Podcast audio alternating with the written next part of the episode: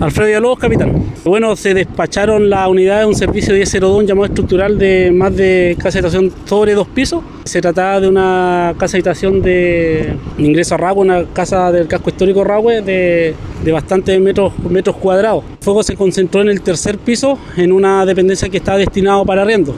¿ya? Eh, en, esta, en esta dependencia habían 12 familias, 12 familias en arriendo y obviamente en una de estas, de estas habitaciones que era la del costado sur del tercer piso fue donde se originó el, el fuego, el fuego que acá fuimos despachados. Al llegar las, las primeras unidades se realizó todos los procedimientos correspondientes, se hacen los ingresos correspondientes, eh, se hace el retiro de la, se empiezan a retirar las familias desde el, desde el interior y desde la pieza afectada se retira un, un masculino, un masculino aproximadamente 20 años, el cual se encontraba con con asfixia producto de la, del, humo en el, en el, interior. ¿ya? Esta persona se sacó, se le hicieron las maniobras de, de RCP en, el, en, la calle y fue, se recuperó y se entregó a, al, a ambulancia que, que, fueron solicitadas. ¿Las causas? El origen se concentró en una estufa a gas del tercer piso y la causa, la causa fue el descuido de descuido de moradores debido a alguna cocción o algo en, el, en, el, en esta estufa. ¿Tuvieron algún inconveniente al trabajado en este lugar?